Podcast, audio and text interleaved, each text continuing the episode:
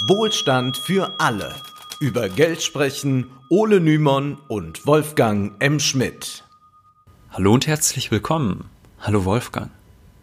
Hallo Ole, schon oft haben wir in diesem Podcast über den Neoliberalismus und seine Vertreter in Deutschland, den USA und anderswo gesprochen. Den großen Gegner vieler Neoliberaler des 20. Jahrhunderts haben wir jedoch bislang kaum behandelt. Deshalb soll es heute gehen um John Maynard. Wolfgang, wer ist John Maynard? John Maynard war unser Steuermann. Aushielt er, bis er das Ufer gewann. Er hat uns gerettet, er trägt die Kronen, er starb für uns, unsere Liebe, sein Lohn. Nein, um den John Maynard aus dem Fontane-Gedicht soll es nicht gehen. Natürlich geht es um John Maynard Keynes. Ja, das war nochmal deine Möglichkeit, dich als Germanisten hier zu profilieren. Aber es geht leider, es tut mir leid, nicht um Fontane, sondern eben um John Maynard Keynes.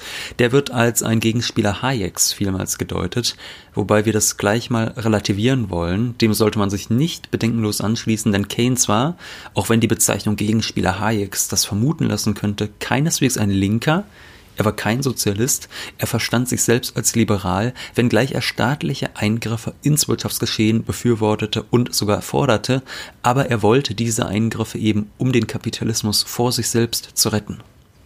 Was das bedeutet, werden wir gleich erklären. Wir wollen heute darüber sprechen, in welchen Punkten Keynes seinen damaligen akademischen Kollegen widersprach, welche Mythen er entzaubert hat. In der nächsten Folge soll es dann darum gehen, wie seine Forderungen und die seiner akademischen Schüler die Wirtschaftsgeschichte des 20. Jahrhunderts maßgeblich beeinflusst haben. Ich denke mal, so einige Hörer werden schon von Keynes gehört haben und die werden dann auch wissen, dass er nicht bedingungslos an die sogenannten Selbstheilungskräfte des Marktes geglaubt hat. Oftmals heißt es dann, der Börsencrash im Jahr 1929 und die darauf folgende Weltwirtschaftskrise mit ihrer gigantischen Massenarbeitslosigkeit hätten ihn von diesem Glauben abgebracht. Da muss man sagen, nein, das stimmt nicht, das ist verkürzt. Das hat ihn vielleicht in seinem Glauben verstärkt, aber den hatte er schon lange vorher. Er glaubte schon lange nicht mehr daran, dass das Dogma des freien Marktes unbegrenzt gültig sei. Schon im Jahr 1924 hielt er einen Vortrag, der später dann als Essay unter dem Titel Das Ende des Laissez-faire veröffentlicht und berühmt wurde.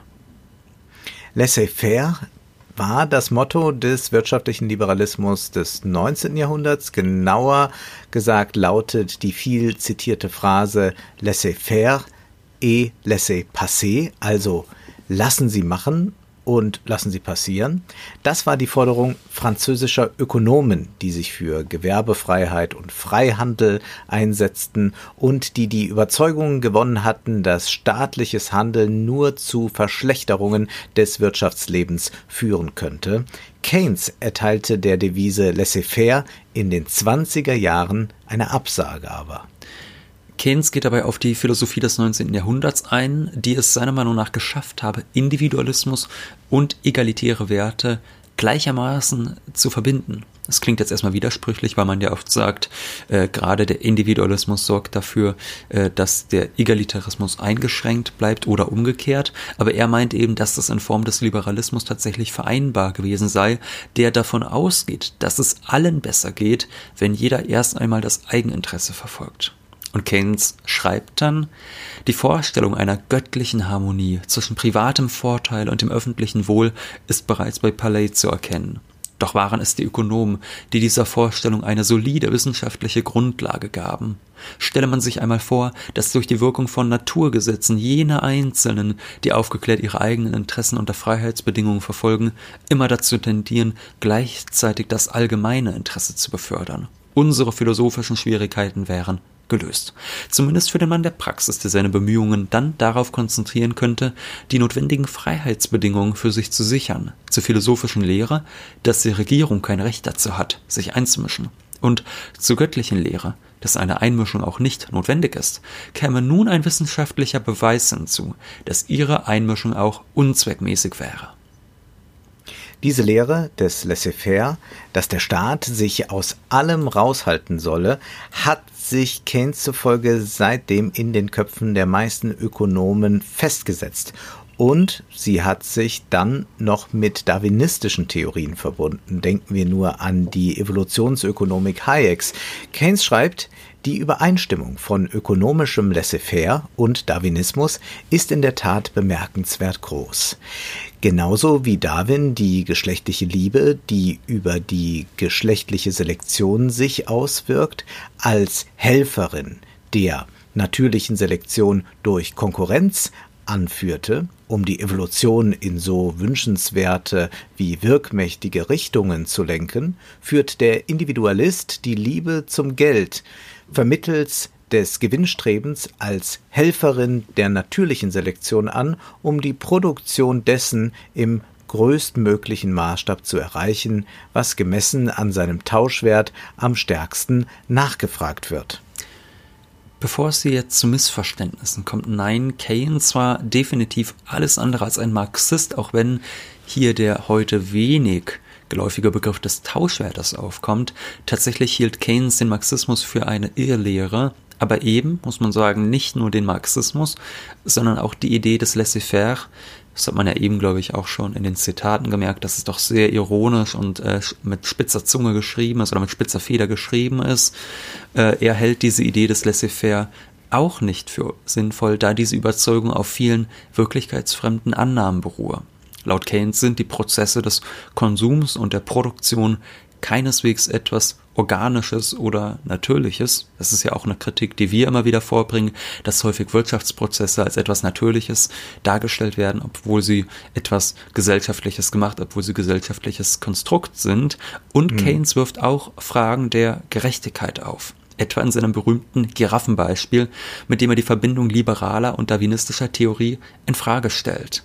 Es kennen vielleicht auch viele noch aus dem Biologieunterricht dieses Beispiel, wenn es um die Evolutionstheorie geht, dass die Giraffen mit den längsten Hälsen äh, die ganzen Blätter abbekommen und die sich deshalb durchsetzen. Und er schreibt nun dazu, sollte uns das Wohl der Giraffen am Herzen liegen, dürfen wir weder die Leiden der kürzeren Hälse, die ausgehungert werden, noch die süßen Blätter, die zu Boden fallen und in dem Kampf unter den Hufen zertrampelt werden, die Überfütterung der Langhalsigen, die Fratze der Angst oder ringenden Gier, welche die milden Gesichter der Herde überschattet, übersehen. Tatsächlich war Keynes, das zeigt dieses Zitat, eine große Abneigung gegen die Gier zu eigen, was ja bis heute bei eher konservativen Kapitalismuskritikern auch der Fall ist. Über die Besessenheit von Geld sagte er, sie sei eine ziemlich abstoßende Morbidität, eine dieser halbkriminellen, halbpathologischen Neigungen, die man mit Schaudern den Spezialisten für Geisteskrankheiten übergibt.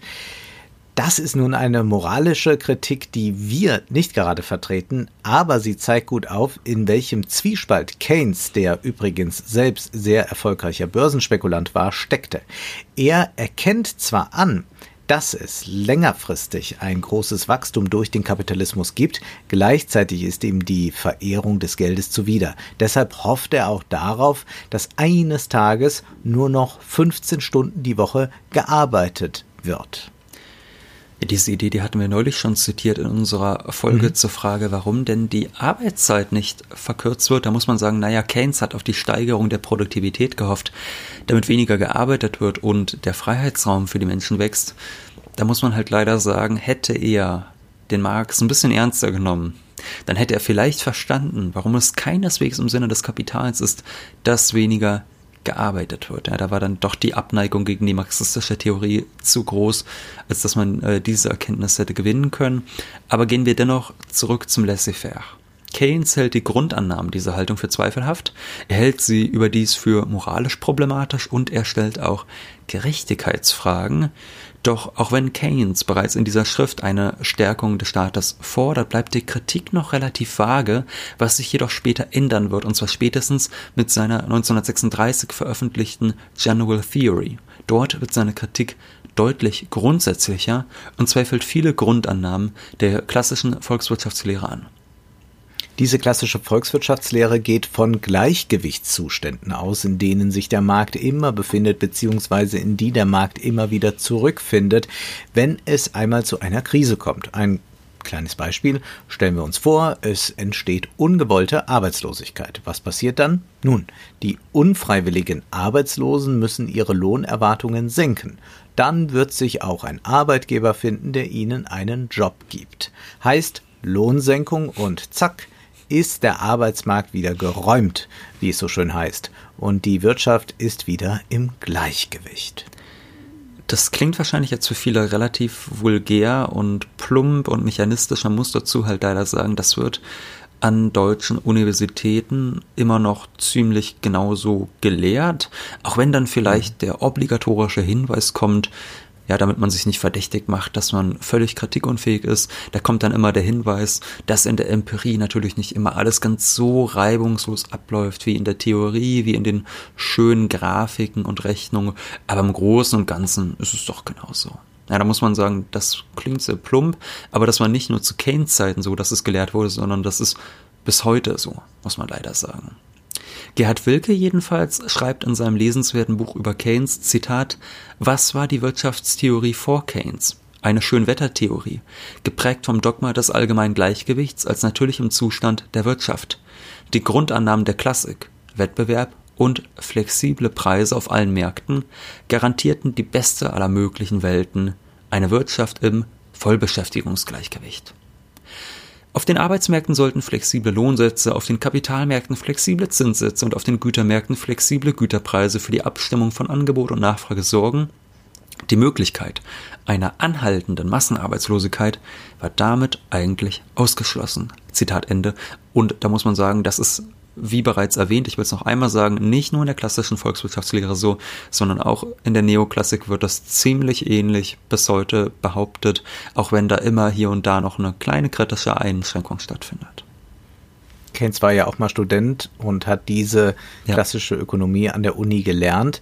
Nur blickt er in den 20ern, besonders dann in den 30ern, um sich und erkennt, dass die propagierten Rezepte einfach nicht wirken. Nach dem Crash tritt die große Krise ein und die Löhne werden radikal gesenkt. Dennoch liegt die Arbeitslosigkeit in Deutschland, den USA und Großbritannien Anfang der 30er Jahre bei knapp 30 Prozent.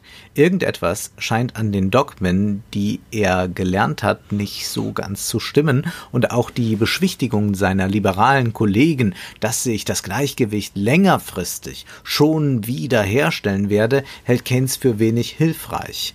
In seinem Buch vom Gelde formuliert Keynes dann sehr spitz, auf lange Sicht sind wir alle tot. Die Volkswirtschaft macht es sich zu leicht und macht ihre Aufgabe zu wertlos, wenn sie in stürmischen Zeiten uns nur sagen kann, dass, nachdem der Sturm lang vorüber ist, der Ozean wieder ruhig sein wird. Keynes will, dass die Volkswirtschaftslehre Rezepte vorschlägt, mit denen der Staat, wenn die Privatwirtschaft das selbst nicht schafft, Vollbeschäftigung zu garantieren, die Wirtschaft wieder ankurbelt.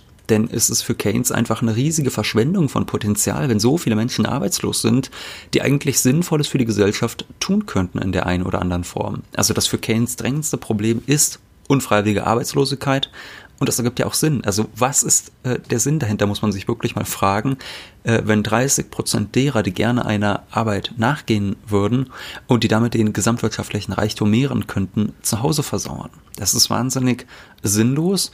Und um ein Rezept anzubieten, wie dieser Zustand aufgehoben werden kann, untersucht Keynes dann ganz genau, wo seine Zeitgenossen irren.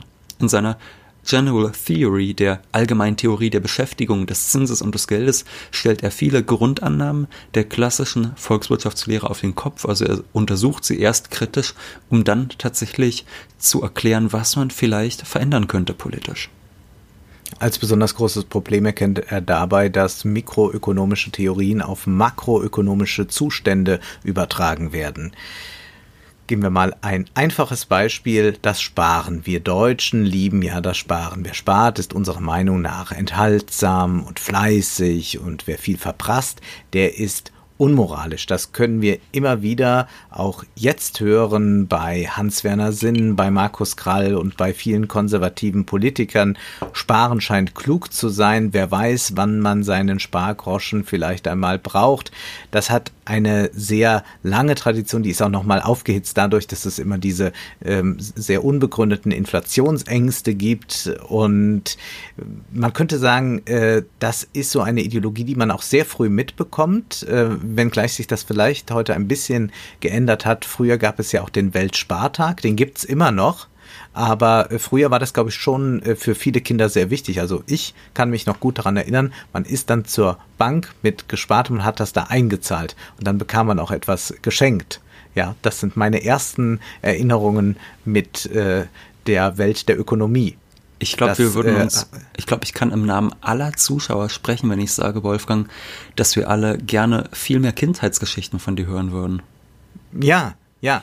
Und äh, da war also die Ideologie des Sparens schon ganz groß. Das hat man also als kleines Kind internalisiert. Im Übrigen war der Schlager, das fällt mir auch noch gerade ein, äh, ein bisschen rebellischer. Es gibt einmal das Lied von Chris Howland und da haue ich mit dem Hämmerchen mein Sparschwein kaputt. Äh, und mit dem Innenleben von dem schönen Sparschwein geht's mir dann wieder gut. Ja, äh, das ist äh, ein äh, Schlager dagegen und noch von Heinz Erhardt, äh, ein äh, Schlager, der nach der Inflation dann entsteht, also Anfang der 50er Jahre. Das soll uns nicht nochmal passieren, dass wir das ganze Geld verlieren. Komm, lass uns lieber lustig sein, sonst stecken es die anderen ein. Also Schlager sehr subversiv, äh, müsste man mal Hans-Werner Sinn vorspielen. Vielleicht ein müsste eigenes sich eigentlich Thema noch dran erinnern. mal für eine Folge, oder? Dass man mal über den Schlager, Schlager und spricht. Geld. Ja. Äh, Wer soll ähm, das bezahlen? Ja, äh, Wer hat so viel Geld? ja, oder keine Mark für Charlie. Oh, eine Mark für Charlie, denn Charlie kann nicht zahlen. Gibt's auch. Ich glaube, äh, Wenke Möhre. Naja. Äh, Aber es gibt sehr viele ökonomische, das ist stimmt Ja. schon, es gibt sehr viele ökonomische Schlager, äh, auch nicht nur in Deutschland. Wir heben- Wenn ich zum Beispiel an die auf. USA denke, ich höre ja auch gerne Country-Musik. Vielleicht kennen einige das Ja. Lied Bracero Bracero. Äh, da geht es dann darum, dass er, der Baumwolle, Baumwolle pflücken will, äh, von der Maschine abgelöst wird und dass dann kein Geld mehr für ihn übrig bleibt. Also es gibt wirklich international ganz viele Schlager, die sich ums Geld drehen, ums Wirtschaftliche. ein großes Thema, wie wir gerade Ja. entdecken. Sparen, aber das ist die Ideologie, ist ganz klug und das sollten wir doch alle tun. Und natürlich hat das auch seinen Sinn für den einzelnen Haushalt, den einzelnen Bürger. Ja, es ist sinnvoll, wenn man etwas auf der hohen Kante hat, was man dann vielleicht braucht, wenn man in Not gerät oder wenn es um eine größere Anschaffung geht. Also sparen ist ja nicht grundsätzlich dumm. Aber was ist, wenn alle sparen? Wenn nicht nur die Haushalte sparen, sondern auch der Staat spart? Naja, Adam Smith, einer der wichtigsten liberalen Vordenker, der war überzeugt, dass das sehr tugendsam sei. In seinem Wohlstand der Nation schreibt er, Zitat, ein Ist aber schon eine Weile her, muss man Ja, sagen. das ist- also da, da ja. gab's noch die FDP nicht. Genau, also man muss sagen, der Wohlstand der Nation, der ist im Jahr 1776 erschienen. Da muss man Adam Smith ein bisschen in Schutz nehmen. Äh, da schreibt er, ein Verhalten, das im privaten Familienleben als klug und vorsorgend gilt, kann auf der Ebene eines großen Königreiches wohl kaum töricht sein. Ja, da kann man jetzt drüber streiten, denn das ergibt zwar auf den ersten Blick Sinn, ist aber doch recht fragwürdig, denn Makroökonomie ist, muss man einmal kurz sagen, mehr als die Summe ihrer mikroökonomischen Teile. Also fragen wir uns doch einfach mal, was zum Beispiel in der Krise passiert. Was passiert in der Rezession, wenn alle versuchen zu sparen? Die Bürger, die haben Angst, arbeitslos zu werden. Von daher ist es klar, dass sie anfangen zu sparen, denn äh, jetzt unnötig Geld zu verprassen für Konsumwünsche, die eigentlich keiner braucht, meinetwegen einen Fußball oder sonst was, das ist nicht sonderlich sinnvoll, wenn man vielleicht nicht weiß, ob man morgen noch die Miete bezahlen kann. Es bedeutet dann natürlich aber auch, dass die Unternehmen deutlich weniger Gewinne anhäufen, die investieren dann weniger, denn sie sehen sich mit einer sinkenden Nachfrage konfrontiert, das heißt, sie sparen auch. Ähm, und äh, das heißt, bei sinkender Nachfrage äh, weniger Investition, das heißt, die Bürger sparen, die Unternehmen sparen. Wolfgang, was soll denn nun der Staat tun? Ja, nun soll auch noch der Staat sparen. Das klingt nun wirklich alles andere als hilfreich. So, da ist Keynes sich sicher, wird es vielleicht zu einem neuen makroökonomischen Gleichgewicht kommen. Aber das könnte ein Gleichgewicht ohne Vollbeschäftigung sein, wobei sich die Frage stellt, ob eine Situation, in der es viele unfreiwillige Arbeitslose gibt, überhaupt als Gleichgewichtszustand bezeichnet werden kann. Diese Situation könnte nun durch den Staat geändert werden, eben indem der Staat nicht spart, sondern das genaue Gegenteil tut, er entspart. Er muss Deficit Spending betreiben, also notfalls Schulden machen, Haushaltsdefizite in Kauf nehmen, um die Wirtschaft wieder anzukurbeln. Wir sehen hier also, Keynes stellt erst kritische Fragen an die klassische VWL, nämlich ist das Sparen wirklich so sinnvoll, wenn das alle tun? Und ich meine, das können wir uns jetzt mal alle vorstellen, wenn wir alle ein Jahr zu Hause sitzen würden und nur sparen würden. Da würde nicht viel Gutes bei Raum kommen und da würde auch nicht viel Reichtum angehäuft werden. Und dann weist Keynes Alternativen auf, wenngleich wir dazu sagen müssen, diese Alternativen, die wollen wir diese Woche noch nicht so intensiv behandeln, das wollen wir dann nächste Woche tun. Da geht es dann eben nicht mehr nur um Keynes, sondern auch um den auf ihn folgenden Keynesianismus, also das, was seine akademischen Schüler dann aus ihm gemacht haben, und um die keynesianische Wirtschaftspolitik, die bis in die 70er Jahre hinein sehr dominant, dominant war in vielen Staaten. Heute wollen wir aber vielmehr die Denkweise von Keynes nachvollziehen, die tatsächlich ziemlich scharfsinnig ist. Denn was wir eben gesehen haben, ist ein typisches Beispiel dessen, was Keynes einen Trugschluss der Aggregation nennt. Das bedeutet, dass ein mikroökonomisch sinnvolles Verhalten auf der aggregierten, also auf der Makroebene, nicht gleichermaßen gut funktioniert. Ja, es ist für den Einzelnen sinnvoll zu sparen, aber wenn alle gleichzeitig sparen, ist wirtschaftlich wenig gewonnen. Es handelt sich um einen Trugschluss und wir müssen leider sagen, dass bis heute sehr viele vergleichbare Trugschlüsse sichtbar werden, etwa wenn neoklassische Ökonomen oder konservative Politiker wie unser Freund Friedrich Merz, Grüße gehen raus, in Talkshows zu Wort kommen.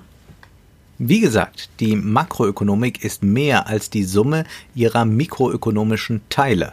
Das gilt nicht nur beim Thema Sparen, sondern auch beim Thema Löhne. Für das einzelne Unternehmen mag es attraktiv sein, möglichst niedrige Löhne zu zahlen, um die Gewinne zu maximieren. Nur wenn in der Krise dann nach allgemeinen Lohnsenkungen gerufen wird, wird oftmals vergessen, dass das auch die Nachfrage mindert. Keynes hat derartige Missverständnisse hervorgehoben und damit die heutige Makroökonomik mitbegründet. Und ein weiterer wichtiger Teil, um die General Theory zu verstehen, ist der Begriff der Konsumneigung bzw. der Konsumquote. Keynes schreibt, im Gleichgewicht hängt das Beschäftigungsvolumen von drei Faktoren ab. A. der gesamtwirtschaftlichen Angebotsfunktion, B. der Konsumneigung und C. dem Investitionsvolumen. Dies ist der Kern der allgemeinen Theorie. Gut, ich glaube, was mit Angebot gemeint ist und mit Investitionsvolumen, das erschließt sich mutmaßlich von selbst. Aber der Begriff der Konsumneigung bzw. der Konsumquote, der ist alles andere als selbsterklärend. Keynes stellt jetzt eine Konsumfunktion auf. Der Konsum eines Haushalts hängt ab vom Haushaltseinkommen und von der Konsumquote. Eine Konsumquote von 0,9 bedeutet etwa, dass 90 Prozent des Einkommens konsumiert werden. Eine Konsumquote von 0,8 bedeutet, dass 80 Prozent konsumiert werden und so weiter. Dabei geht Keynes davon aus, dass mit zunehmendem Einkommen mehr gespart wird, was umgekehrt bedeutet, dass die Konsumquote sinkt. Das ergibt ja Sinn. Wer nur 2000 Euro im Monat hat, der wird jeden Pfennig gebrauchen können und eine Konsumquote von beinahe 1 haben. Vielleicht werden Menschen mit niedrigerem Einkommen sogar eine Konsumquote von mehr als 1 haben, etwa wenn sie aufgrund finanzieller Nöte einen Kredit aufnehmen müssen. Anders ist es bei Reichen. Diese geben einen viel geringeren Teil ihres Einkommens aus und sparen mehr. Vielleicht haben sie eine Konsumquote von 0,6 oder gar 0,5, wenn sie sehr reich sind. Gehen wir nun mal davon aus, dass durchschnittlich die Haushalte 10% ihres Einkommens sparen, dann bedeutet es ja, dass im Wirtschaftskreislauf dieses Geld entzogen wird. Es gibt also eine Art Nachfragelücke und die müsste nun ja theoretisch ausgeglichen werden. Nur die Frage ist, von wem? Also warum sollten zum Beispiel Unternehmen jetzt mehr investieren, um diese Lücke auszufüllen? Es ist irgendwie kontraintuitiv. Die Klassik geht nun aber tatsächlich davon aus, dass die Investitionen letztlich so groß sind wie die vorherigen Ersparnisse. Denn die Ersparnisse können ja durch die Bank an investitionswillige Unternehmen vergeben werden. Aus Sicht der Klassik ist der Zins, den die Sparer dann bekommen, die Belohnung dafür, dass diese nicht konsumiert haben. Keynes denkt jedoch komplexer. Was, wenn die Bürger einen Teil ihres Geldes in Form von Bargeld horten wollen und nicht der Bank überlassen, damit diese das Geld in fest verzinsliche Wertpapiere investiert? Die Klassik hält diese Überlegung für wenig sinnvoll. Wieso sollte man Geld horten, ohne dafür Zinsen zu verlangen? Aber Keynes hält das für realistisch. Gerade in der Krise wird sichtbar, dass viele Bürger ihre, ihr Geld horten, anstatt es gegen Zinsen zu verleihen. Keynes spricht von der Liquiditätspräferenz. Das heißt, die Bürger bevorzugen es, liquide zu sein und wollen ihr Geld nicht anlegen. Und das ist ja durchaus nachvollziehbar. Wenn um mich herum die Krise tobt und ich weiß, dass ich vielleicht morgen arbeitslos bin, dann will ich lieber möglichst viel Geld zur sofortigen Verfügung haben, als dass es in Wertpapieren angelegt ist, die ich dann nicht liquidieren kann. Zumindest nicht sofort.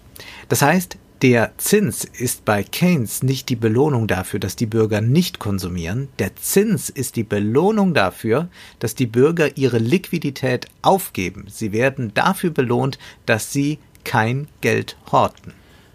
Auch hier sieht man wieder mal sehr gut, dass Keynes völlig anders denkt als die Ökonomen vor ihm und dass auch die Ersparnis quasi äh, eine doppelte Problematik mit sich bringt. Erstmal ist es problematisch, wenn die Bürger sparen, äh, weil sie dadurch dem Konsumkreislauf quasi das Geld entziehen.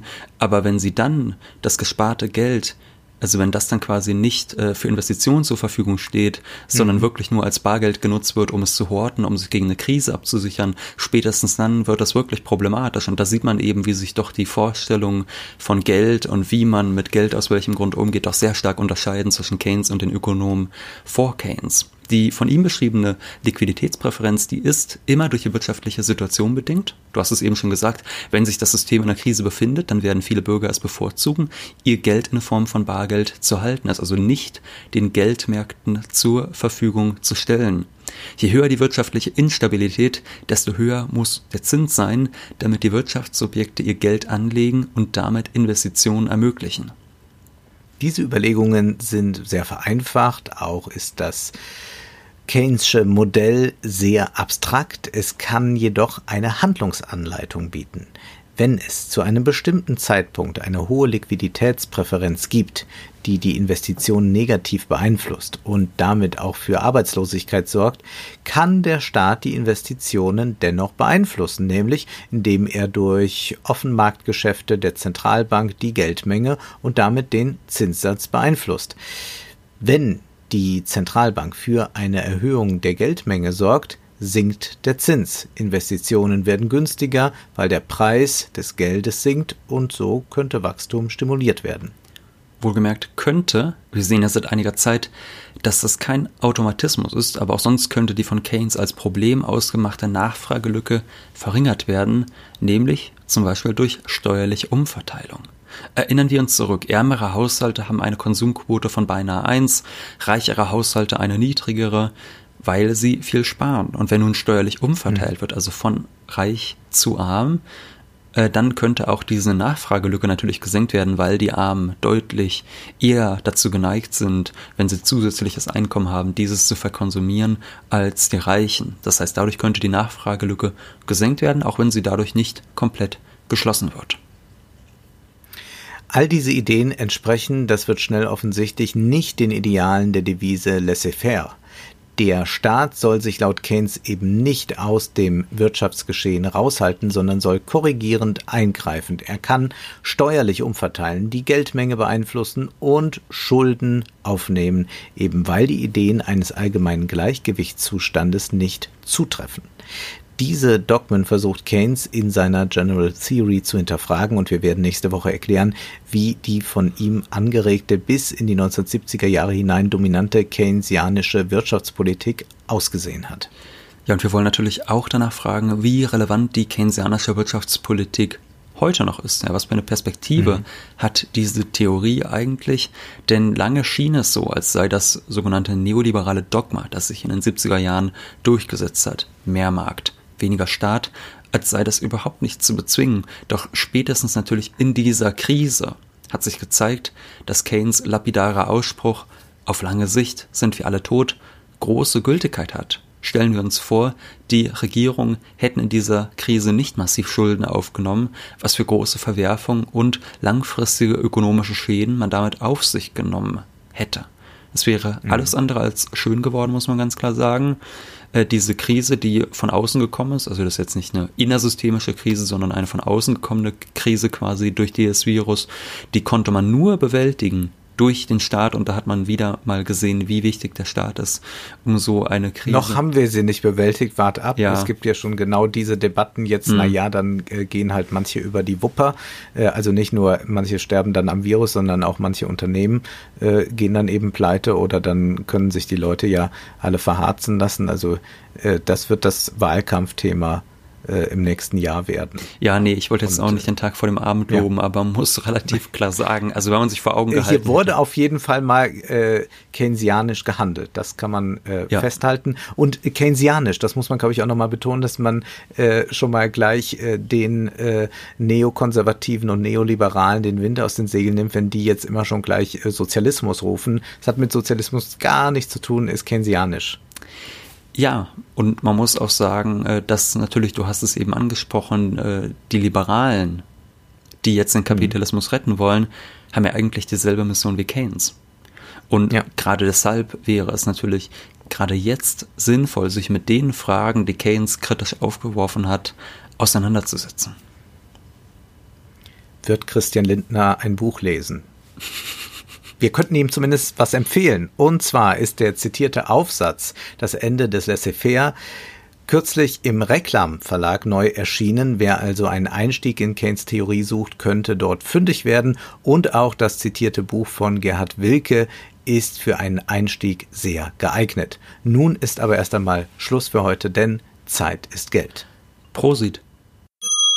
Das war Wohlstand für alle Ihr könnt uns finanziell unterstützen über paypal.me-ole und Wolfgang oder über die in der Beschreibung angegebene Bankverbindung.